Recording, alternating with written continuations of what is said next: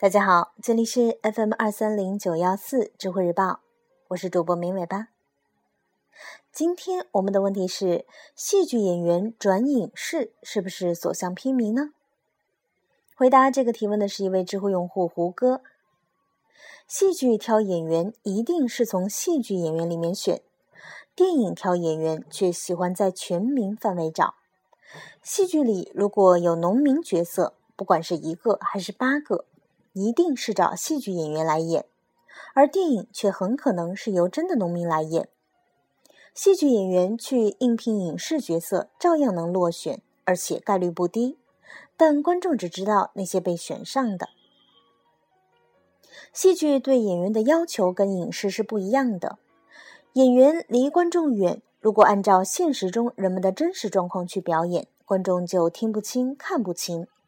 演员必须大声说话，大力做肢体动作和表情，观众才知道舞台上的人在干什么。以前没有话筒，演员甚至还得掌握胸腔共鸣的方法来把声音放大。现在有了话筒，演员不用那么辛苦，但因为技术不成熟，演员还是得大声说话。所以，一个人不管模仿能力有多强，都必须经过训练才能达到要求。长期的训练使演员习惯于洪亮发声和清晰的吐字，某些演员还习惯了过度表演，难以收回来。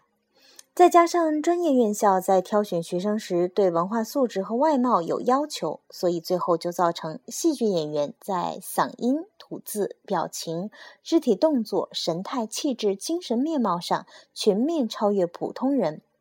不说话还好，一开口。别人就觉得这个人有点特别，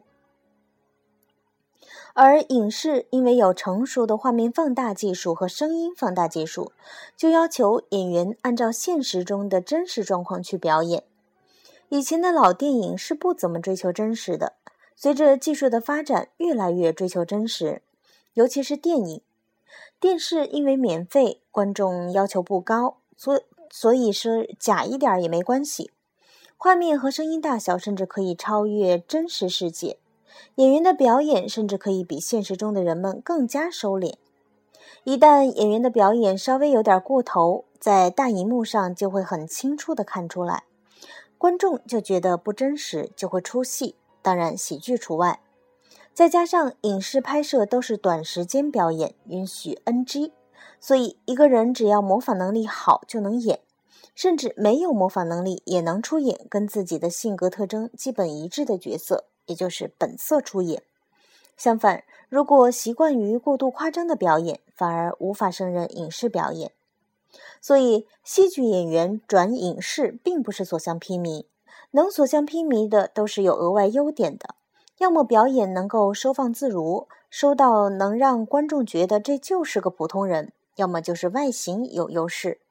戏剧演员的普遍优点就是演技成熟，缺点呢是演技过于熟练，再加上气质太好，一出来观众就觉得这不是一般人。所以，按照现在观众对真实的要求，某些角色很难找戏剧演员来演，或者说在戏剧演员里找到一个合适的，要比在普通人里面更加困难。要不然，张艺谋、冯小刚也不会让没学过表演的人来演了。